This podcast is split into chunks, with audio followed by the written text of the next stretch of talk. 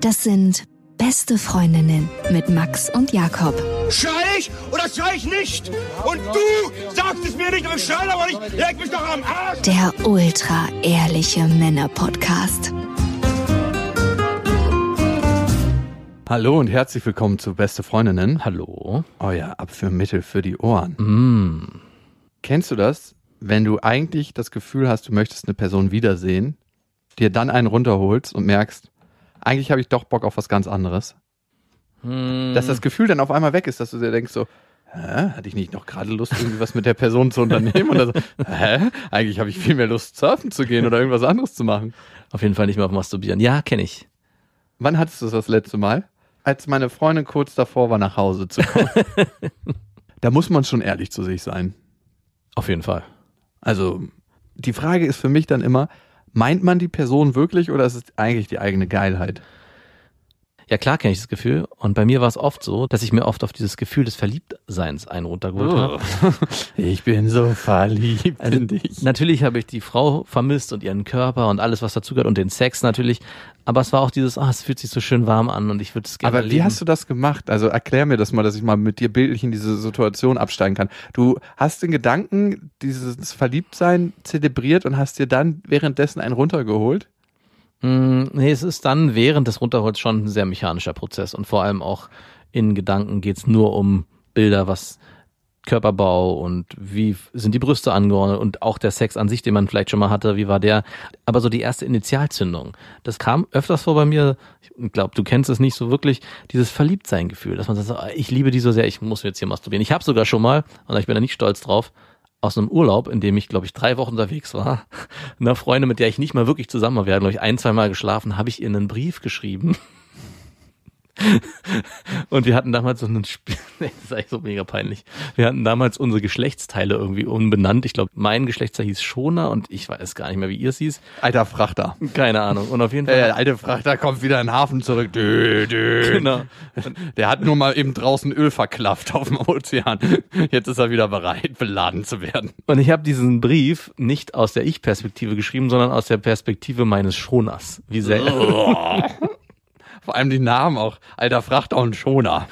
Und ich meine, ich habe mir da sonst was versprochen, dachte, wow, das wird so toll ankommen. Als ich dann zurückgekommen bin, ähm, wollte sie mit mir nichts mehr zu tun haben. Also sie wollte schon, aber sie wollte mit mir nicht mehr schlafen. Das war also so gerade so, ich habe das damit zerstört. Sie meint, das war so widerlich und so an, sie war so angeekelt von diesem Brief. Dass der Frachter für immer ausgelaufen ist aus dem Hafen. Genau. Er ist nämlich, glaube ich, auch bildlich ausgelaufen in, in meinem Brief. Mein, Verk mein Frachter verklafft jetzt ohne dich. Glaubst du, wenn man sportlicher ist, hat man auch besseren Sex? Ja. Weil man besser performt? Ich glaube, weil die ganzen Vitalfunktionen im Körper besser funktionieren. Alles funktioniert besser. Also ich glaube, das Sperma schmeckt auch besser, wenn man gut im, im Saft Und steht. es kommt härter rausgeschossen. Ja, auch genau. Hui, da war aber ganz schön Druck drauf. Aber das kann auch passieren, wenn man keinen Sport gemacht hat und lange keinen Sex hatte. Heute soll die Folge heißen Kleiner Sex und es geht dabei um Sex mit kleineren Frauen. Ha- Hast du dazu was zu sagen, oder? Also nicht aktuell, aber ich kann in der Vergangenheit wühlen. Und ich habe da ein paar interessante Erfahrungen gemacht. Mhm. Und um die soll es heute gehen. Aber erstmal eine aber erstmal, wir sind ja auf Tour, auf der harten Tour. Mhm. Und ich finde es so krass zu sehen, es ist um November, dass so viele Leute ihren November anscheinend schon planen. Weißt du, was du im November machst? Nein. Also- Auf Tour gehen. ja, ja, gut, das wissen wir. Aber ich, ich weiß nicht, wann ich das letzte Mal ein halbes Jahr im Voraus oder ein, drei, ja, ein halbes Jahr im Voraus Karten gekauft habe. Aber es sind ein paar Termine schon fast ausverkauft und wir sind in Leipzig, wir sind unter anderem auch in Dortmund, wir sind in Hamburg nochmal. Hamburg läuft einfach geschnitten Brot. Wir sind in Düsseldorf. Also wir sind in ganz vielen verschiedenen Locations, wo wir noch nie waren. Das wird sehr, sehr schön. Und wer bis November nicht mehr warten will, wir sind zum Beispiel auch am 28., also diesen Monat, in Erlangen, am 27. Juli in Dresden. Und das, worauf wir uns am meisten natürlich innerlich vorbereiten, ist unser eigenes Festival, das Auf die Ohren Festival. Am 13.07. mit ganz, ganz vielen anderen Podcasts und das wird ein Riesending auf dem auf der Insel Lindwerder in Berlin. Das heißt, man setzt mit so einer kleinen Fähre über und hat den ganzen schönen Tag auf der Insel. Man kann auch Wassersport betreiben. Natürlich mussten wir uns auch das Thema Banane wieder widmen. Auf jeden Fall. Natürlich mussten wir auch uns dem Thema Banane wieder widmen. Mhm, das wird eine wesentliche Rolle spielen. Ja, und wir haben uns überlegt, wir wollen so eine richtig schöne, brutale Banane hinterm Boot herziehen. Mhm. Und die Leute, die Lust haben, können sich darauf setzen. Oh Gott, ey, das, dieses Bild, naja, gut. Erlebt einfach live am 13.07. Karten gibt's auf unserer Homepage bestefreundinnen.de. Übrigens, eine Sache, die ich letzte Woche hatte. Also in meiner Branche ist es so, dass man sich immer gegenseitig ganz viele Gefallen tut. Und ich bin auch so ein Mensch, der nie mit seinen Sachen geizt in irgendeiner Form, weil ich mir denke, das ist ein ewiger Kreislauf. Ich habe eh so viel zu tun und ich habe so viel gute Erfahrungen mit den Menschen um mich herum gemacht, dass ich mir immer denke, warum nicht, wenn derjenige eine Frage hat oder wenn der mal was braucht oder der da was braucht, dann sollte man das einfach fließen lassen, wie so ein richtig, richtig guter Fluss. Mehr ist mehr sozusagen. Mehr ist mehr, immer. Und ich verliere ja auch nichts. Hm, weiß nicht. Vielleicht fühlt sich das manchmal am Anfang so an, dass man zu viel Informationen preisgibt oder sich in so einem gebenden Modus befindet, also gar nicht das Gefühl hat, man kriegt genug zurück. Also ich glaube, es ist gar nicht so einfach, am Anfang so ein Mindset sich zu bewahren. Umso mehr ich rausgebe, umso mehr kommt auch zurück. Ich glaube, das ist genau das falsche Mindset. Ich gebe, weil ich irgendwas zurückbekomme, Ah. sondern ich gebe, weil es einfach leicht ist. Und warum sollte der andere nicht davon profitieren und warum sollte es dem anderen nicht gut gehen? Ist, bist du wirklich der Meinung, dass dein Mindset so straight ist, dass du nur gibst, ohne was zurückzubekommen irgendwann? Also spielt es nicht unterbewusst doch irgendwo eine Rolle? Also Wahrscheinlich schon. ich wollte nämlich sagen. Menschen sind für mich immer noch wie ein Bankkonto. Mhm. Ich zahle darauf ein. Aber bei einem spezifischen Kontakt war es so, dass diejenige mich immer wieder was gefragt hat und gefragt hat und gefragt hat.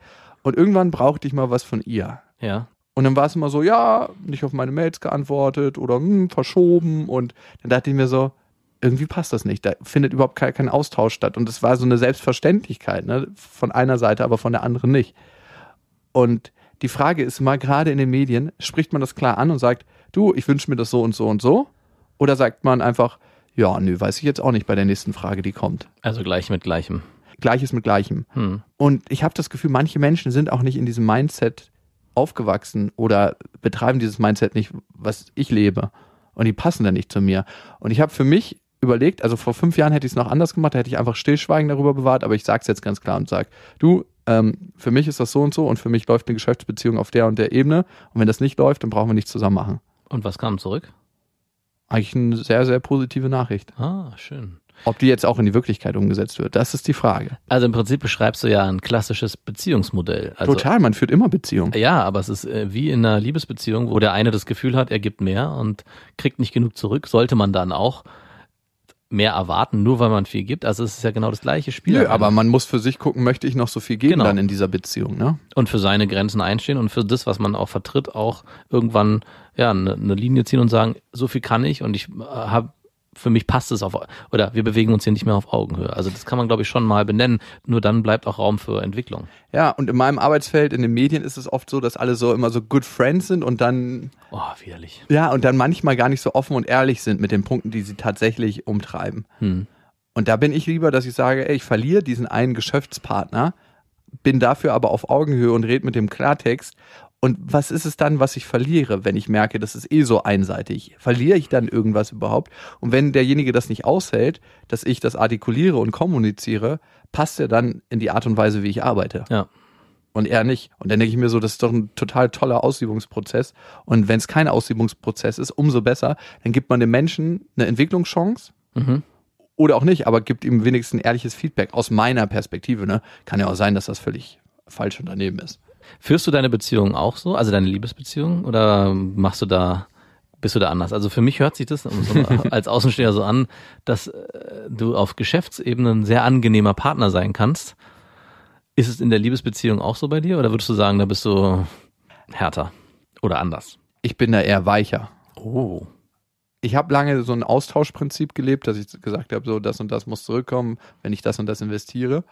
Aber das mache ich nicht mehr. Also ich meine, ich führe ja im Moment nur eine elterliche Beziehung, Mhm. also zu meiner Ex-Freundin und ich habe früher viel, viel mehr erwartet von ihr, dass ich sage, ey, ich mache zum Beispiel, also wir haben so verschiedene Arbeitsteilungen immer noch, ne? Wir wohnen ja noch zusammen, die Wohnung wird gerade fertig, wo Ja. sie reinzieht und ich bin zum Beispiel so, dass ich morgens aufstehe, das Frühstück mache und äh, unsere Tochter nehme. Also meistens steht sie um 5.30 Uhr auf und dann nehme ich sie so bis 8, 9 Uhr. Und dann kann sie noch weiter schlafen und kommt dann irgendwann an den Frühstückstisch nach oben. Dafür hat sie die, Nacht über sie. Ne? Ja. Aber ich brauche dieses wechselseitige Prinzip. Ne? Mhm.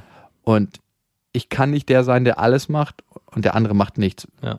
Und Da, da, in welcher Beziehung ist das gesund? ich glaube, es gibt Beziehungen, da ist das so, dass der eine viel, viel mehr macht als der andere. Ich glaube, da verschiebt sich das eher. Ich glaube, da macht der eine ganz viel in dem einen Bereich und der andere ganz viel in dem anderen Bereich. Also es gibt da, glaube ich, schon einen, obwohl, ich muss sagen, ich war gerade ähm, im Urlaub und habe da ein Pärchen kennengelernt, wo es eine sehr starke einseitige Beziehung war, dass die Frau sich eigentlich um alles gekümmert hat, was Familie etc. anging und auch mehr verdient hat. Wow. Und der Mann eigentlich nur seinen Hobbys nachgegangen ist Geil. gefühlt. Ja, ich dachte auch, wow, wie hast du das gemacht? Kann ich von dir lernen, großer Meister. I would fuck you for free. Stell dir das mal vor, du hast eine Freundin, die verdient doppelt so viel wie du und äh, du kannst nur noch, weiß nicht, 15 Stunden arbeiten und darfst all das machen, worauf du Bock hast und hast musst keine und musst nicht irgendwie den ganzen Tag hasseln. Wäre das was für dich? Nein, Ich wusste es. weil ich mein ganzes Ego nicht projizieren könnte auf meine Arbeit. Nee, es wäre nicht für dich. Ich glaube, für mich äh, wäre es eher was. Hm, ja, vielleicht. Ich weiß es nicht. Ne? Kleiner Sex, darum soll es heute gehen. Hast du schon mal mit einer sehr kleinen Frau geschlafen? Leider nicht mit einer richtig sehr kleinen Frau. Was ist für dich eine richtig sehr kleine Frau? Die darf mir maximal bis unter meine Brustkante gehen. Okay, also so unter 1,50? Ja, die muss knapp unter 1,50 sein. also für mich sind sehr kleine Frauen unter 1,55 Mhm. ungefähr. Ja, das auch noch. Ja, nee, das ist noch. Ich bin nicht groß genug für 1,55. Okay, also für mich sind sehr kleine Frauen unter 1,55 und ich habe mit dreien in meinem Leben geschlafen. Dreien. Ja, also nicht gleichzeitig. so kleiner Lieb Die absolute Masse, das wäre doch noch okay. Und als ich mit der ersten sehr kleinen Frau geschlafen habe, da war ich, ich glaube, 19 und das war eine Jungfrau. Mm. Und für mich war das ein krasses Erlebnis, weil ich die ganze Zeit sehr, also ich hatte so ein bisschen Angst davor, A, weil sie Jungfrau war und B, weil ich dachte, das ist nur eine kleine Frau, wie kann die das überhaupt wegstecken? Mhm. Diesen riesengroßen. Oder was? Du kannst nicht mal. ja, natürlich habe ich das gedacht. Oh, Ich brauche ja eine richtig große Frau, ansonsten wird das hier nichts. So bist du durchs Leben gegangen. Mhm. Und ich kann dir nur sagen, ich habe zwei Wochen später auch mit einer Jungfrau geschlafen in dieser Zeit. Und die kleine Frau war eine Magierin. Aha. Die hat, also sie war auch ein bisschen angetrunken, aber die konnte das einfach handeln wie ein Boss. Also eine, um es nur, damit ich es richtig verstehe, das war eine kleine Jungfrau, die angetrunken war. Das klingt, weil- war auch volljährig, mein Lieber. Ah, okay. Vielleicht dieser Zusatz noch. Sie war nicht klein, weil sie nicht ausgewachsen war, weil sie ist einfach so, Mhm. war einfach klein, nein. Und ich habe mich total gewundert, weil ich bis dato immer dachte, dass kleine Frauen auch kleiner sind. Überall gesehen. Ja, Hm. also ich würde schon sagen, dass sie proportional einfach alles an ihr war kleiner. Die hatte kleinere Brüste, aber trotzdem waren die wie von einer großen Frau, nur kleiner. Mhm. Aber die Proportionen haben gestimmt. Wie, wie darf ich mir das vorstellen? Die war wie von einer großen Frau, nur kleiner? Nein, also die Proportionen haben halt so, gestimmt. okay. Also es war halt dann halt ganz merkwürdigerweise trotzdem eine Handvoll. Aha. Aber du hast die Finger so ein bisschen weiter zusammen gemacht. Ach so, okay. Aber es war trotzdem wie eine große Brust, bloß ein bisschen kleiner. Und die sah genauso aus von der Form. Ach so, ich verstehe, weil der Körper an sich, ah ja, okay. Alles war gleichmäßig geschrumpft. Mhm, okay. Es war nicht so, dass irgendwie nur die Arme kürzer waren oder so oder die Beine oder sowas. Ja, ja. Und es gab trotzdem, und das muss ich sagen, eine physische Grenze. Mhm. Also Schmerzen bei Frauen, wenn du mit denen Sex hast, sind ja sehr unterschiedlich. Manche Frauen haben überhaupt gar keine Schmerzen und bei manchen Frauen, die haben die ganze Zeit Schmerzen. Ne? Ja. Und ich hätte jetzt eigentlich intuitiv gedacht, dass die kleineren Frauen mehr Schmerzen haben müssen als die großen. Mhm. Und so ist es nicht. Aber bei den kleinen Frauen, mit denen ich geschlafen habe, gab es irgendwann eine physische Grenze. Es war, ich glaube, es müsste der Gebärmutterhalt sein. Ich müsste noch mal im Biologiebuch nachschlagen, wo man dann dran stößt. Ja. Und kennst du diese Grenze? Das ist so wie, als ob man Styropor ist vielleicht der falsche Begriff. Styropor. Nee, stellst dir vor, wie so ein Luftballon, den Ah, ja. zehn Hände halten und Mhm. du stößt immer so gegen diesen Lu Ja, okay. Luftballon und weißt, aha, hier geht's nicht weiter, ist nichts, was weh tut. Aber der- für die meisten Frauen, glaube ich, ist das unangenehm. Ja. Und die, für die war es überhaupt nicht unangenehm. Die hat es einfach weggesteckt. Alle drei Frauen waren wirklich Houdinis. Madi okay, wow. Und war das auch so, dass sein Schwanz dann am Schaft so ein bisschen immer so nachgegeben hat? Also So, sich gebeugt hat, Ja, so so. das Köpfchen so links und rechts am Luftballon. ja, genau. Nee. Also. Und mit einer kleinen Frau, mit der ich geschlafen habe, das hat mich wirklich gewundert. Normalerweise, wenn du mit einer Frau schläfst, ich weiß ja nicht, wie du das machst, ich bin erstmal so, dass ich den Motor so ein bisschen warm laufen lasse, bevor man so richtig auf die Autobahn fährt. Ne? Mhm. Und bei der war das so, rein und Vollgas. So richtig so, Wagen im Winter gestartet, gleich auf Vollgas in der 30er-Zone. Und ich war so unglaublich fasziniert. Also, das hat mich jetzt nicht unbedingt geiler gemacht, aber ich war einfach fasziniert davon, wie die das weggesteckt hat. Wie, wie darf ich mir das denn vorstellen, so ein Kaltstart? Also, wie, also was ist Also, man hat halt ein Vorspiel. ja, wie, das scheint ja schon sehr kurz gewesen zu sein. Es war relativ kurz, ich würde Mhm. mal das so auf 10 Minuten. Hat sie dich dann einfach ausgezogen und Wir haben uns beide ausgezogen. Okay, also es war trotzdem noch auf Augenhöhe. Aber Ja. irgendwann muss es ja so einen Schalter Ah, gegeben es haben. ging schon ein bisschen mehr von ihr aus, würde ich sagen. Mhm. Aber es war doch trotzdem eine gleichmäßige Dynamik. Mhm. Und, musste sie die Arme nach oben strecken, um deinen Hosenschlitz aufzumachen? Oder? Alter, sie hat nicht gelegen, nein. nein, ganz normal. Aber es ist schon so, wenn du mit einer kleinen Frau schläfst, dass die einfacher zu handeln ist. Also du kannst sie halt mit einem Arm hochheben. Hm, oh, ja klar, stimmt. Daran, also ich hatte ja nicht so eine kleine Frau, aber ich hatte mal so eine richtig dünne Frau. Also nicht so richtig magersüchtig dünn, aber, Aber kurz davor, du hast doch auch schon mal eine ja, magersüchtige na klar, Frau. aber das ist nicht so schön, das tut halt überall weh. ah, Also es ist einfach sehr hart, das macht keinen Spaß. Boner-Sex. genau. Und aber diese ganz kleine, also so eine kleine, dünne Frau, die kannst du halt auch wirklich in alle Richtungen drücken. Egal ob sie liegt oder also man hat das Gefühl, man kann mit der machen, was man will, ohne übergriffig zu sein. Also am Ende, ich glaube auch, dass viele kleine Frauen das auch genießen, weil sie sich dem ja eh ergeben müssen, so hart es klingt, von einem Mann halt in der Form, wenn der größer ist, verhältnismäßig größer, auch entsprechend, ich sage jetzt mal, genommen zu werden. Oder, wie du es halt gerade beschreibst, die Erfahrung mit deiner kleinen Frau, dass die halt in ihrer Version äh, das Zepter in die Hand genommen hat und gesagt, so, jetzt geht's erstmal los. Gab es denn dann irgendwann einen Wandel? Also war das so am Anfang, dass sie das alles so gesteuert hat und irgendwann warst du der Boss? Ich oder? war so nach 25 Minuten, würde ich sagen, oder vielleicht eine halbe Stunde. Also es waren wahrscheinlich nur in Wirklichkeit 15 Minuten, weil es war gleich so, wir hatten so, würde ich sagen, noch so ein bisschen Resttank. Ich war eben ein bisschen müde. Mhm. Wir hatten noch so ein bisschen Restsprit drin, aber wenn du gleich auf Vollgas bist, ja. ich, ich gebe mir mal äh, schön geredete 20 Minuten, Mhm. Vollgas, ne, wirklich Vollgas bimsen. ja. Ich war einfach dann irgendwann am Ende. Und was bei mir auch immer passiert, wenn ich von Anfang an richtig Vollgas gebe, kann ich irgendwann nicht mehr kommen. Ja, kenne ich. Und ich muss einfach langsam, also ein bisschen langsamer anfangen Mhm. und mich dann langsam steigern. Also wie gesagt, Motor warm fahren und dann geht's, aber nicht gleich so von Anfang an. Hat sie das dann versucht, wirklich krampfhaft zu Ende zu bringen? Also, oder ist es zum Ende gekommen? Ich habe es irgendwann gesagt, dass ich nicht mehr kann. Keinen Sinn. Es hat ja keinen Sinn. Also Ja. gab, darf ich äh, noch eine, dann bin ich auch fertig mit meiner wilden Fantasie. Hast du auch besondere Sexstellungen ausprobiert? Also sind Sachen außerhalb äh, des, also hast du sie hochgehoben und mal, das ist jetzt schon länger her. Also ähm, Missionar, ähm, ich glaube Löffelchen, ah, es gab jetzt keine Doggy Style. Ja, aber Aber Doggy Style war, und da muss man mal gucken, ne? Doggy Style ist ja mit einer Frau, die relativ groß ist. Mhm. Also wenn die so über 1,80 ist, ähm, dann ist es nicht so angenehm wie bei einer Frau für mich zumindest, die 1,75 ist. Ja, weil man den Zehenspitzrammler machen muss. Äh, Stehst du denn auf den Füßen oder was?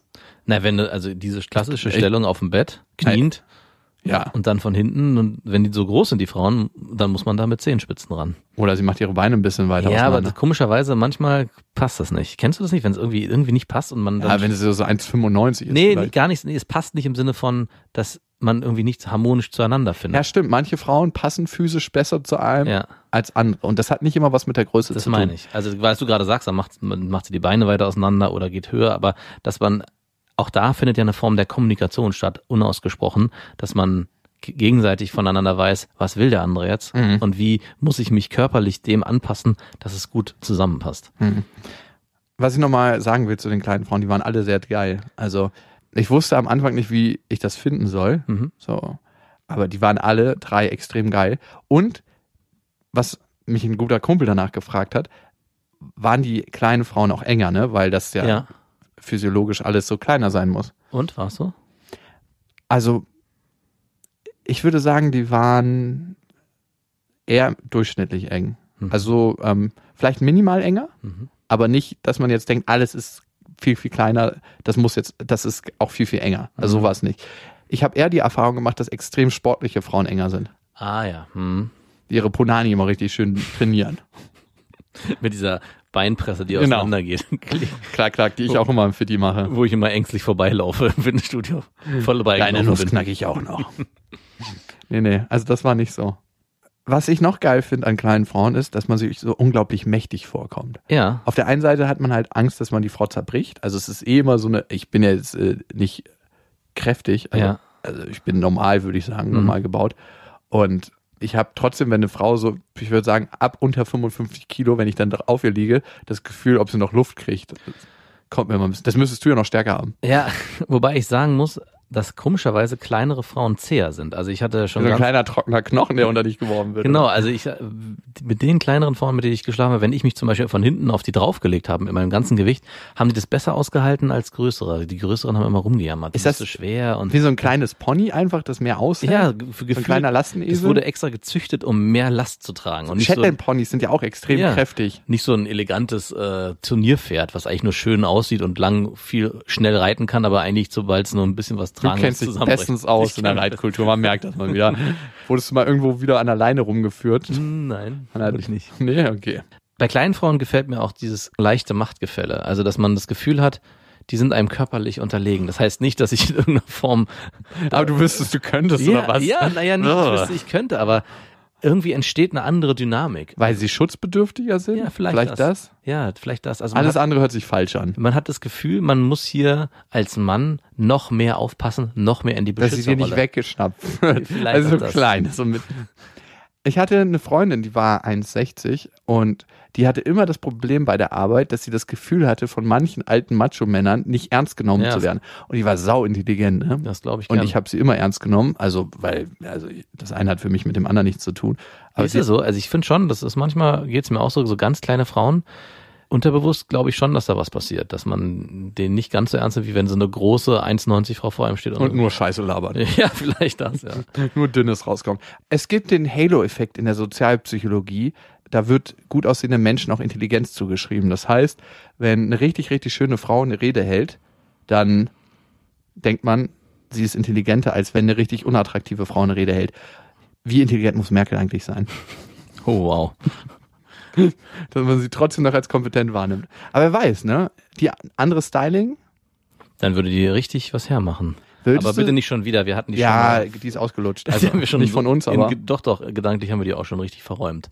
Okay, okay. Ähm, umgekehrt glaube ich, ist es so, dass manche Männer kleinere Frauen als nicht so kompetent wahrnehmen aufgrund ihrer Körpergröße. Und du weißt, was man über kleine Männer sagt, ne? Dass sie sich sehr viel Mühe geben, um bei großen Frauen zu landen. Ist das so? Hm, Ja, Ich, ich kenne immer nur den Spruch, du weißt, was man über kleine Männer sagt. Aber- Und dann fragt immer keiner nach, weil alle sagen so, ja, müsste man eigentlich wissen. Wir haben das über einen ehemaligen Chef von uns gesagt, der war immer nicht so groß und immer wenn er irgendeine zornige Ansage gemacht hat, dann haben alle immer gesagt, du weißt, was man über kleine Männer sagt und alle so, mhm. Und Ja, irgendwann ja. hat mal jemand gefragt, was denn? Und keiner wusste es. Also ich weiß, dass man sagt, dass kleine Männer sich immer sehr viel Mühe geben in allen Lebenslagen, weil sie halt dadurch, dass sie so klein sind, sich noch mehr Mühe geben müssen, um sich noch präsenter zu zeigen, also um das zu kompensieren, äh, wahrgenommen zu werden wie, wie große Personen, im Anführungszeichen. Der Napoleon-Komplex. ja, das, das wäre der Napoleon-Komplex. Aber eine Frage, die mich noch interessieren würde, ist, ich meine, schlafen ist eine Sache. Würdest du mit einer ganz kleinen Frau auch zusammen sein und eine Beziehung führen? Hm, Warum nicht? Okay, also ja.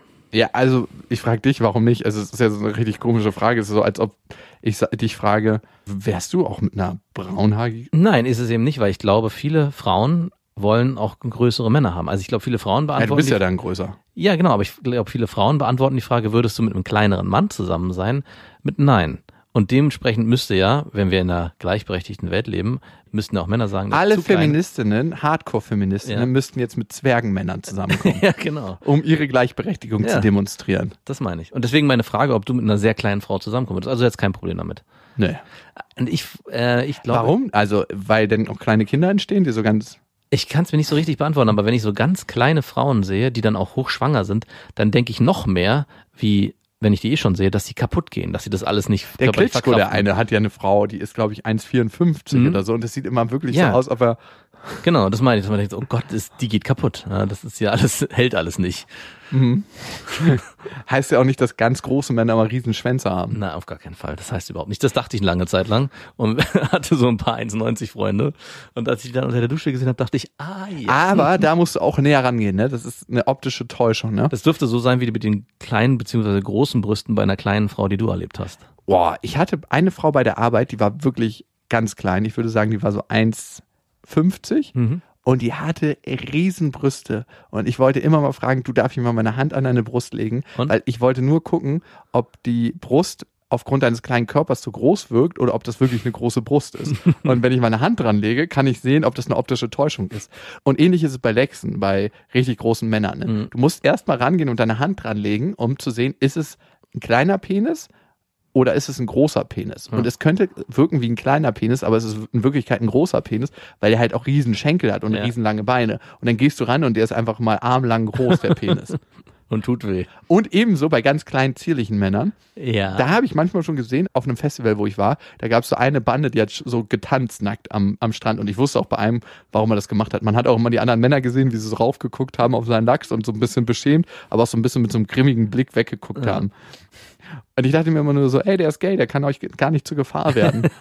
Oh, oh, Eurem Schornstein schon, aber dem Rest nicht. Und er, der Gay halt total lässig rumgetanzt und er hatte halt so einen riesen Unterarm. Aber das war ein ganz kleiner, zierlicher Ah, Mann. okay. Und ich war auch kurz davor, hinzugehen und zu sagen, darf ich kurz mal meine Hand neben deinen Lachs legen, weil ich will gucken, ob das nur so wirkt aufgrund deines zierlichen Körpers. Also du musst immer anfassen, um zu wissen, ob es wirklich die Wahrheit ist. Auf jeden Fall, beziehungsweise eine Größenrelation. Okay. Es gibt ja auch Pornodarstellerinnen, die extra ganz klein sind, damit die Lechse größer wird. Ach, echt? Ja, ja. Ah, okay, wusste ich nicht. Du, ne? Es ist eine, ist eine Wissenslücke heute hier wieder bei dir geschlossen worden. Genug Sex und Beziehungen mit kleinen Frauen. Kommen wir zu unserer ersten Hörermail. Die Mail kommt von Mirinda, Frauen in Uniform. Hey ihr beiden. Ich liebe euren Podcast und höre sie jeden Tag auf dem Weg zur Arbeit. Wie geht das? Dann arbeitest du nicht viel. Übrigens freuen wir uns immer über Bewertungen bei iTunes. Also schreibt uns da gerne einen Kommentar. Auch schlechte bitte. Bitte nicht. Aber jetzt komme ich mal direkt zum Punkt. Oh, hier wird der Motor auch nicht warm gefahren. Ich bin weiblich, 21 Jahre und wenn ich das mal so sagen darf, bei Männern durch meine lockere und offene Art eigentlich schon immer ganz gut angekommen.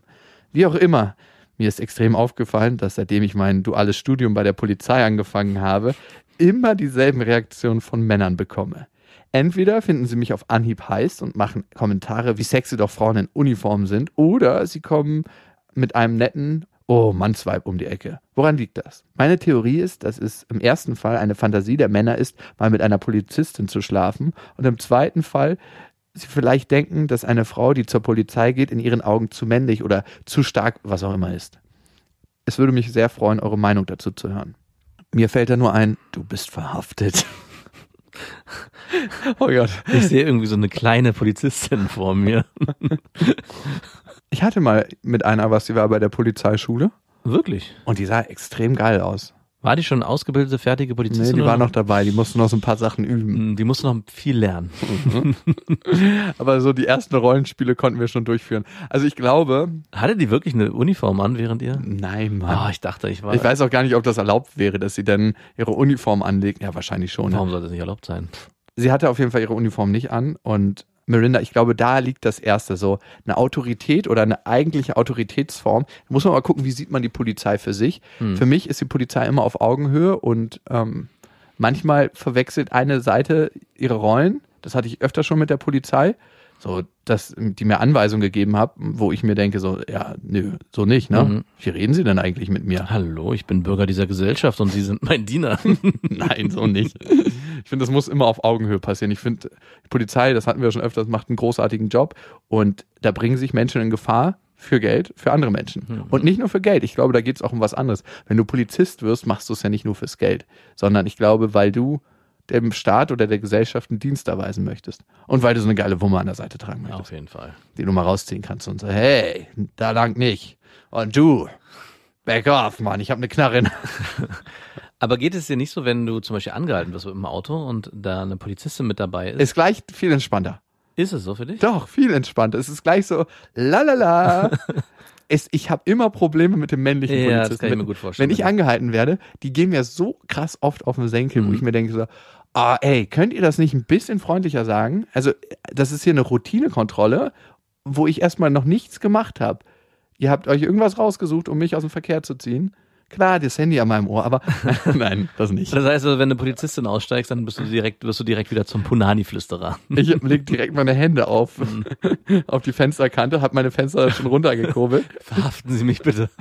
Erstmal Handschellen anlegen. Das ist sicherer. Nein, Melinda, ich glaube, genau darum geht's für die eine Seite der Männer. Eine bestimmte sexuelle Fantasie mit jemandem auszuleben, wo es eigentlich ein Machtgefälle gibt und wo die Wahrscheinlichkeit, dass man in so einer Situation, in so einer normalen Verkehrskontrolle, dass es da zu einem sexuellen Kontakt kommt, relativ gering ist. Ja. Und das macht ja auch Männer in Uniform für manche Frauen so attraktiv, weil diese Männer einen Plan haben, straight durchs Leben gehen. Das wird jedenfalls assoziiert mit Uniform. Dabei muss ich sagen, ich assoziiere was anderes mit Uniform. Die meisten Menschen in Uniform nehmen ja Weisungen entgegen. Eigentlich ist es ja das Gegenteil von dem, was wir assoziieren. Aber sie sind auch anderen Menschen übergestellt beziehungsweise weisungsbefugt und vielleicht gibt das anderen eine sexuelle Anziehung. Ich kann es schon absolut verstehen, wenn ich so aus Männersicht darauf gucke. Einerseits dieses Bild vor Augen, eine Frau in Uniform, ja, dass man da eine gewisse sexuelle Komponente mit reinbringt, äh, geht mir auch so. Eine Freundin von meiner Freundin ist auch Polizistin und die ist einmal in Uniform. Also sie kam ab und zu vorbei zu Besuch und das eine Mal ist sie in Uniform aufgetaucht. Ich dachte, okay, Officer, okay, was ist hier los, Officer?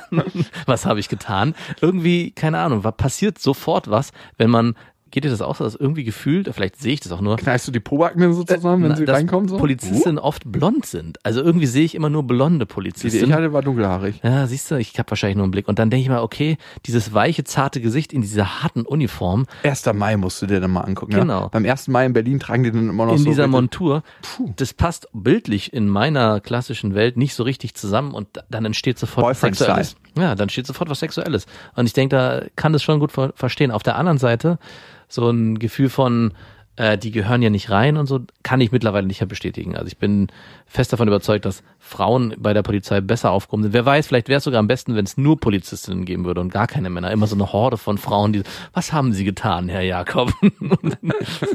oh, Oh gleich Gott, drei. Übrigens stand das in keinster Weise in der Mail. Ne? Das ist deine fucking weiß. Assoziation. Eigentlich bräuchten wir so eine sexuelle Polizei, die eigentlich nur mit, mit Sex arbeitet. Die gibt's schon, aber die steht in Berlin auf der Oranienburger Straße. Ich finde es immer gut, wenn jemand was sagt, was in irgendeiner, was in keinster Weise Thema war, sondern ich finde es total in Ordnung, wenn Frauen jetzt auch Polizistinnen sind. War überhaupt nicht die Frage. Toll, dass du es in Ordnung findest. Natürlich ist es in Ordnung. Es ist überhaupt gar nicht Diskussionspunkt. Aber trotzdem danke, dass wir deinen Segen da haben. Wir als Frauen. Und das andere, ich glaube, manche Männer haben ein Problem mit starken Frauen, mit in Anführungsstrichen Frauen, die weisungsbefugt sind und die auch sagen könnten, ja, bitte Fahrzeugpapiere und Mhm. äh, da hinten ist das bremslicht defekt, da- das kostet leider so und so viel Euro. ja. Und da haben manche Männer ein Problem mit, glaube ich. Und da haben aus meiner Perspektive vor allem Männer ein Problem mit, die selber nicht das Gefühl haben, in ihrer Autorität zu ruhen. Ja, weil es diese Uniform, glaube ich, auch so stark nochmal ausstrahlt. Also ich glaube, äh, gerade Männer, die generell damit ein Problem haben, wahrscheinlich äh, überhaupt Frauen als Autoritätspersonen anzunehmen, werden mit dieser Uniform nochmal extremer mit ihren eigenen Problemen konfrontiert, weil sie sofort sehen, okay, hier ist jetzt jemand, den ich augenscheinlich, dem, von dem ich augenscheinlich ja Strafen entgegennehmen muss, falls es dazu kommt, wie zum Beispiel beim zu schnell fahren. Und ich glaube, das löst bei vielen so einen Trigger aus, aus dem die gar nicht mehr rauskommen, in so einem Muster, dass sie sich de- denken, okay, äh, das passiert mit Sicherheit auch hauptsächlich unterbewusst, wie bei anderen Männern so eine sexuelle Komponente mit reinspielt. Vielleicht äh, wäre eine Mischung da gar nicht schlecht aus beidem. Wie meinst du das? Ich habe da schon so ein paar Ideen. Ich habe irgendwie den Eindruck, dass du das ein bisschen ins Lächerliche Nein, ziehst. auf keinen Fall. Also das möchte ich nicht hier meine Polizistinnen. Möchtest du nicht? Die sind ja sehr, sehr, sehr wichtig. Und Mirinda, das Wichtige ist am Ende, wie möchtest du damit umgehen? Also möchtest du diese Uniform in deine sexuelle Praxis mit? Dann melde dich bei beste@bestefreundin.de. Nein. Ey, ganz ehrlich, ich meine, sehe immer, und das finde ich ganz wichtig im Leben, die meisten Menschen, die stark auf jemanden reagieren, nur anhand des, der Äußerlichkeiten, das ist einfach ein Spiegel für die, für ihre eigenen Themen. Mhm. Und wenn du ganz normal mit den Menschen in Interaktion bist und sie reagieren immer noch stark, ist es wieder dieser Spiegel der eigenen Themen. Das heißt, es hat nichts mit dir zu tun, sondern es hat immer was vor allem mit dem anderen Menschen zu tun. Und ähm, manchmal kannst du ein Schlüssel dabei sein und den Menschen helfen, ihre eigenen Themen aufzulösen, aber meistens müssen das die Menschen alleine tun. Und es kann vor allem auch eine Stärke sein. Also du kannst diese vermeintliche Schwäche, die vielleicht, die da vielleicht erstmal mitschwingt, ummünzen und aus deiner Position stark zu agieren. Weil am Ende ist derjenige, der irgendwie so ein klassisches Rollenbild hat, in einer schwächeren Position und ist in der Situation halt derjenige, der eigentlich mit seinen Themen beschäftigt ist mhm. und nicht in der Außenwelt bei dir das Thema suchen muss. Und am Ende, und das finde ich ist für Polizisten generell oder für alle Berufszweige, je freundlicher du bist, mhm. desto schöner ist es, glaube ich, in seinem Berufsfeld zu interagieren. Also ich hatte es schon, dass ich von der Polizei angehalten wurde und der Polizist ist erstmal mit einem Lächeln auf mich zugekommen und ich dachte mir so, ja, okay, ähm, ich glaube, ich habe was falsch gemacht, aber es ist jetzt erstmal trotzdem eine freundliche Reaktion. Lächeln und Lob, wie krass Menschen darauf reagieren, das fällt mir immer wieder auf. Mhm. Also Lächeln ist so ein einfaches Mittel, wie du ganz anders eine Kommunikation starten kannst, als wenn du erstmal mit einer grimmigen, ich äh, muss dich jetzt hier für was bestrafen, du hast was falsch gemacht, ähm, hingehst, ne? Und ich habe auch immer für mich als jemand, der was falsch gemacht hat, mehr daraus gezogen, wenn mir jemand das freundlich gesagt hat. Weil ich dann verstanden habe, hey, das ist gar nicht, es geht nicht um mich und den Polizisten, sondern es geht darum, dass wir einfach bestimmte Verkehrsregeln haben, um eine Sicherheit zu gewähren für mhm. alle Verkehrsteilnehmer. Und das vergisst man ja manchmal, wenn man es irgendwie eilig hat oder so. Das kann passieren, dass man es vergisst.